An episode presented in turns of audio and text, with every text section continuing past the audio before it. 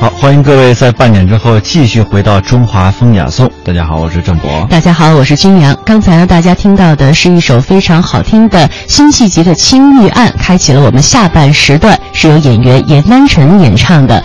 在下半时段呢，我们将和大家一起走进茶叶的世界，去了解魅力的中国茶。爱过，莫要回首。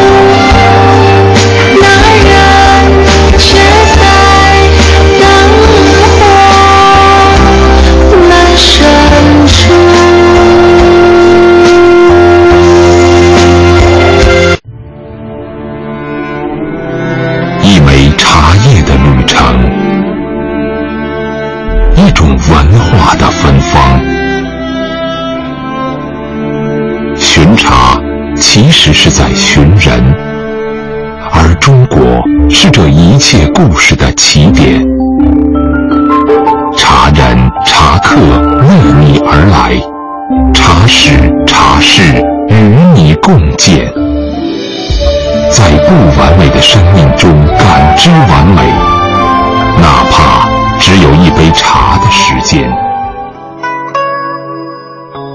今天我们要和大家一起来说一说普洱茶。说到普洱茶，不知道大家会不会马上想到普洱茶的这个样子哈？呃，颜色会黑一些，然后做成茶饼或者是茶砖，非常有自己的特色。没错，很多人对于普洱就是猛地一问，说普洱什么味儿啊？嗯，好像很难有人去准确的用词语把它形容出来。嗯，你不说我们说红茶也好，或者说绿茶也好，都会有一些词特定的词语，是吧？呃，清香啊。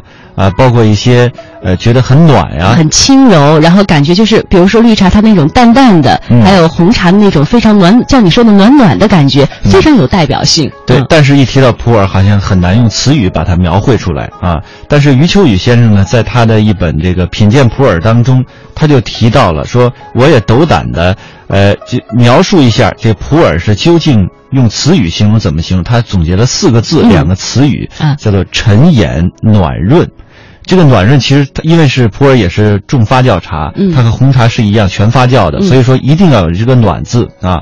但是陈眼就体现出了普洱岁月悠悠的感觉，是吧？嗯，我觉得总结的非常到位。嗯，那接下来呢，我们要了解普洱茶，不妨就从余秋雨先生的呃笔下来了解一下，他眼中的普洱究竟有怎样的魅力呢？我们来听一下这一篇文章。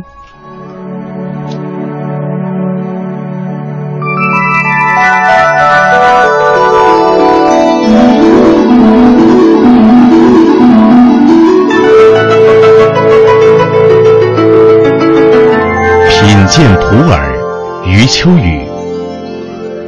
很多人初喝普洱茶，总有一点障碍。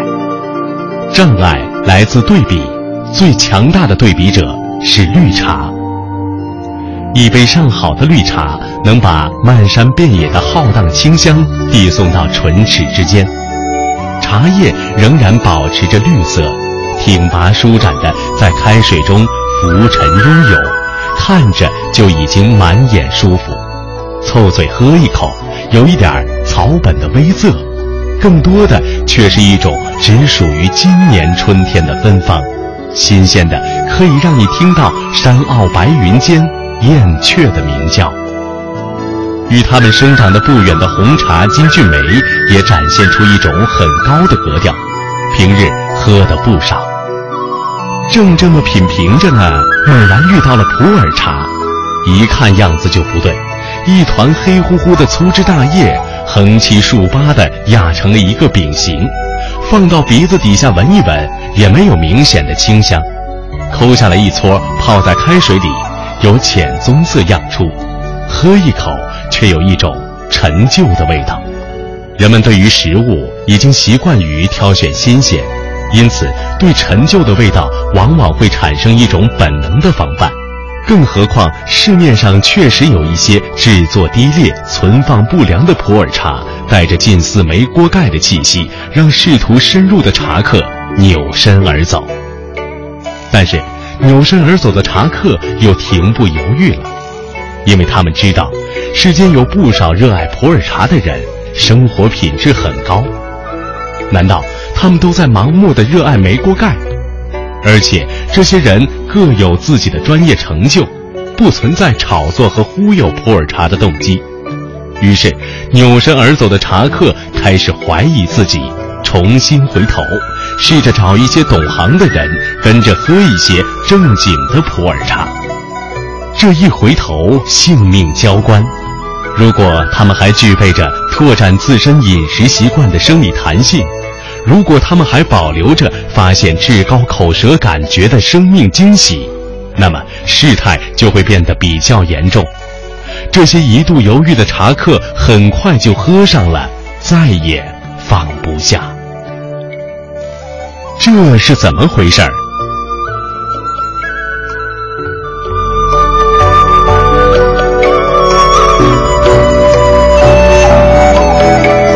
这是怎么回事？我们先留一个悬念，先按下不表。说到这个普洱茶呀，布朗族人对它是情有独钟的。那究竟是怎样的原因呢？我们将通过一个纪录片一起来了解一下。关于普洱茶能治病的故事，在布朗族人那里已经传说了一千七百多年。他们之所以在后来的日子里祖祖辈辈种植茶叶，就是因为普洱茶曾经挽救了他们的祖先。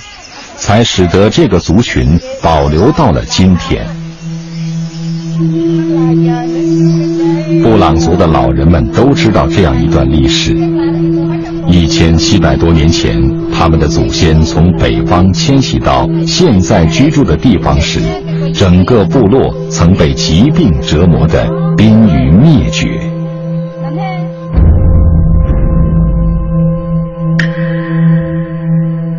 有一个呢，我们的这个祖先呢，就疼痛的相当厉害，可能耐不住了。呃，在这个时候他也没有办法，只好呢，他就不知不觉呢，从这个头上采了一批叶子，含在嘴里面，慢慢呢就睡着了，啊，睡着了。等到他醒来的时候呢，就觉得身上的疾病呢，慢慢的消除了。那个派人就问他。你到底含的那批叶子是哪棵树？就说不也，就是我靠了这棵。呃，那么派人就把所有的族亲啊，呃，群民啊叫起来，呃，大家都爬到那个树头上去采那个树叶子。啊，果然这个采，大家吃了这个呃树叶以后啊，就觉得，慢过了几天以后，大概一个星期以后呢。整个促进的这个疾病就慢慢慢的好转了。传说中能够治病救人的这种植物，后来被定居下来的布朗族人引种、栽培和驯化，最终培育成了茶树。它的叶子经过加工制作，就是今天的普洱茶。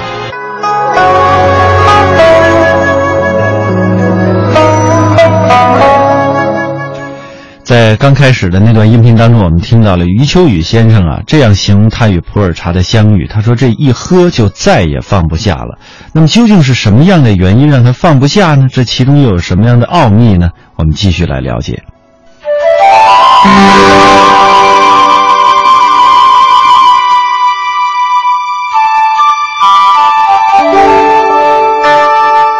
首先是功效。几乎所有的茶客都有这样的经验：几杯上等的普洱茶入口，口感还说不明白呢，后背脊已经微微出汗了，随即腹中蠕动，胸间通畅，舌下生津。我在上文曾以“轻盈”二字来形容绿茶，而对普洱茶而言，则以自己不轻盈的外貌换得了茶客身体的轻盈，这可了不得。想当年，清代帝王们胯下马背过起宫廷生活，最大的负担便是越来越肥硕的身体。因此，当他们不经意的一喝普洱茶，便欣喜莫名。雍正时期，普洱茶已经有不少数量进贡朝廷。乾隆皇帝喝了这种让自己轻松的棕色净液，就到茶经中查找。没查明白，便嘲笑陆羽也捉了。据说他还为此写了诗：“点成一碗金镜露，品全陆羽，应残拙。他的诗向来写的不好，我当然不会去考证。但如果真用金镜露来指称普洱茶，还算说得过去。其次是口味，如果普洱茶的好处仅仅是让身体轻盈健康，那它也就成了保健药物了。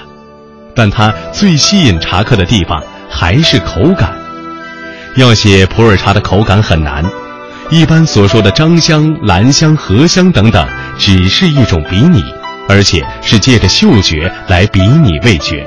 世上那几种最基本的味觉类型与普洱茶都对不上，即使在茶的天地里，那一些比较稳定的味觉公认，如绿茶、乌龙茶、红茶、花茶系列所体现出来的味道与普洱茶也不对路。总之，与这一些类型化、准类型化的味觉定型相比，普洱茶显得暧昧、含糊、内敛，因此也难以言表。第三是深度，与人们对其他美好饮食的记忆不同，普洱茶的心理仓贮，空间幽深，趋向繁密，风味精微，这就有了徜徉探寻的余地，有了千言万语的对象，有了玩得下去的可能。相比之下，只有法国的红酒才有类似的情形。以上这三个方面。大体概括了普洱茶那么吸引人的原因，但是，要真正说清楚普洱茶，不能仅仅停留在感觉范畴。普洱茶的核心机密，应该在人们的感觉之外。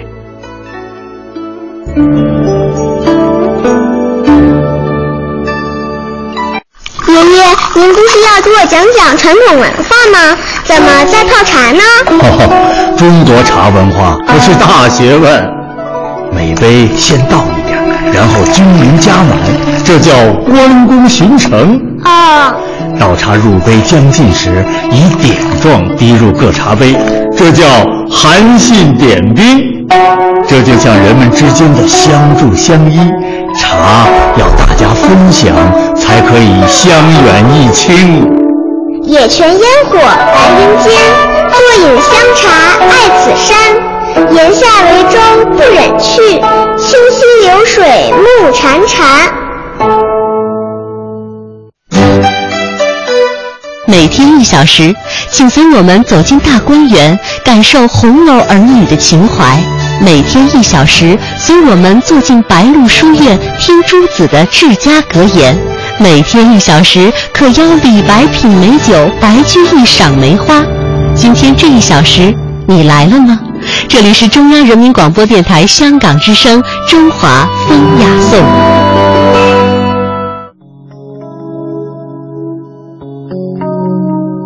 刚刚我们说过了茶，接下来我们再来说一说中国的古琴和古琴文化。说到古琴呢，其实离我们现在的生活并不远，在很多的一些习茶的场所，有一些年轻的白领呢，他们都会利用闲暇的时间去学一学古琴，学一学中国的传统文化，让自己浮躁的心呢，在繁忙的都市生活当中能够沉淀下来。接下来我们为大家邀请到的嘉宾是中国著名的古琴名家李祥霆先生。在今天的节目当中，他将向我们介绍什么是古琴，什么是琴道。呃，各位听众，大家好，欢迎来到我们今天的《中华风雅颂》。今天在我们节目当中做客的呢，是一位古琴大师李祥霆先生。啊，李教授，欢迎您到我们的节目当中做客。啊，你好。呃，其实说到古琴的话，哈，呃，现在有很多的年轻人，我注意到开始学习茶道、学习书法，当然也学习古琴。呃，可是对于古琴，我们怎么样给它下一个确切的概念？怎么向我们介绍古琴这个古老的乐器？嗯，我一般如果做一个正面的阐述。或者讲座啊，或者什么，嗯，概括这么说，它是呃中国古代的一个文人贵族的艺艺术啊，古代文人贵族的艺术啊，要具体的中国古代文人贵族音乐艺术，嗯。嗯，还有一个概括就是它是现存世界上最古老的、活的、成熟的音乐艺术，嗯，这是它的本质是这样，所以现存世界上最古老，就是说它产生于三千多年的商周时期，嗯，可是呢。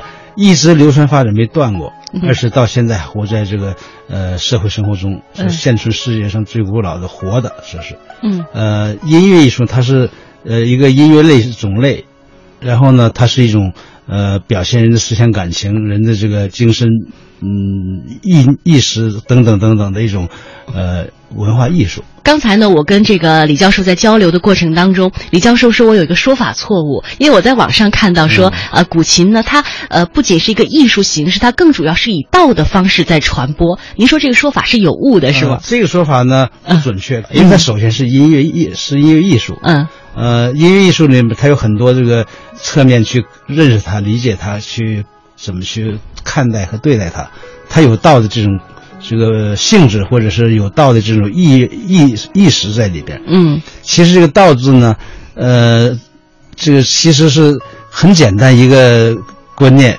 呃，古人这个提出这个观念的时候呢，也是从于社会存在，呃和自然存在总结出来、提炼出来的。就是最简单有一句话叫“道义有道”，就是强盗、小偷也有道。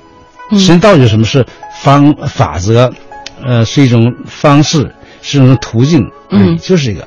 你比如说，呃，道义有道，就小偷为什么也有道？道是什么呢？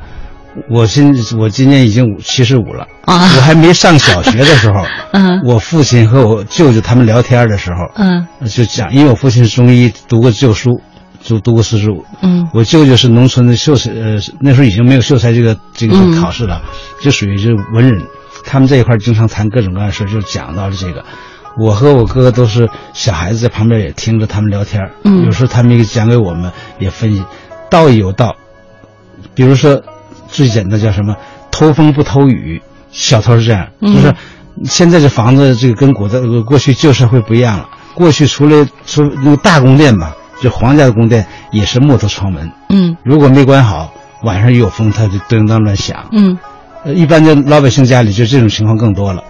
还有呢，风一刮呢，很多那个东西都会发生，比如树木啊，或者是风声什么的。嗯如果小偷这时候是偷呢，人们就不容易发现。比如窗门乱响，他撬门就容易；嗯他跑呢也容易掩盖。如果大风的时候，呃，窗门给吹开了，凡是这是偷。为什么不偷雨呢？下雨的时候，泥泞有脚印儿，跑容易滑倒，嗯，所以那容易。而且下雨的时候，可能窗门会严格一点，说偷风不偷雨，这是道。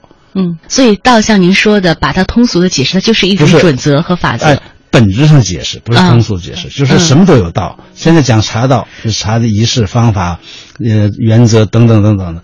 比如说人穿衣服有什么？哎，您这么一解释，我们觉得这个词好像一下就变得清晰了很。多人给给他神化了。啊所以老子说“道可道，非常道”。嗯道可道可以说，可是又不可以说的特别具体。嗯就是他把事情的本质抽出来以后嗯，加以概括，然后在任何一种事物中都有所体现。道就是道路嘛，道理嘛，这都是用了这个字。嗯光说道就显得那什么了。还有说白马非马，古人说是说是白马不是马，为什么？你说的是白马了，我说是马。就像外国人弄的这个羊年到底什么羊，弄了半天，因为他们不同的羊是不同的名词。嗯咱们中国人把它归成一个类，都是羊。嗯呃，就好像胡琴，胡琴有什么二胡、中胡、板胡、高胡，嗯呃，这这个还有四胡呢，都是胡琴类。嗯所以它是一个种类总的一个基础，一个本质性的提炼。这道是这么回事。嗯所以现在搞茶道也好，搞什么道，书法，他们日本叫书道，我们也可以叫它书道，就是说，把它提升到道这个观念，以为是一种提高呢，其实是一种提炼或者一种概括。所以古琴呢，可以说琴道。嗯琴道到底什么？呢每个人就有是符合他的实际，有的不符合他的实际。所以古琴，我还有几个观念要提。嗯其实说什么？它是，呃，在古代是文人贵族艺术，所以是在古代是最重要的、地位最高的音乐艺术。因为古代很多种音乐的呃类型，很多种乐器，只有古琴最高。所以最高呢，从它产生不久就变成一种很神圣的了。所以我们看看到古代的书和我小时候接触接触到古琴的时候，说弹琴的人对着如对长者，如对老师这样对圣贤。嗯为什么？他因为他表现的内容和它的来源都是跟古代最尊贵的一种呃传说或者是一种存在相联系。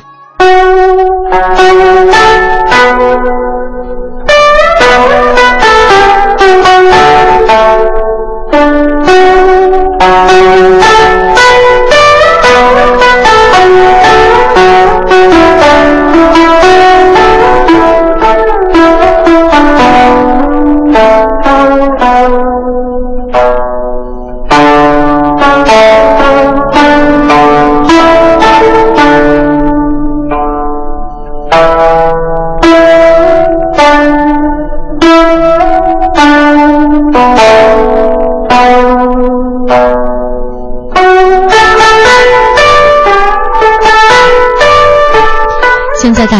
听到的呢，就是由李祥霆先生演奏的古琴曲《高山流水》。李祥霆先生带着他的古琴，带着他高超的技艺，走遍了世界上很多的地区和国家，让不同肤色、不同种族的人了解到了来自中国古老的声音。这也是我们今天中华风雅颂和大家分享的所有的内容。感谢各位的收听，我们下期节目再会。再会。古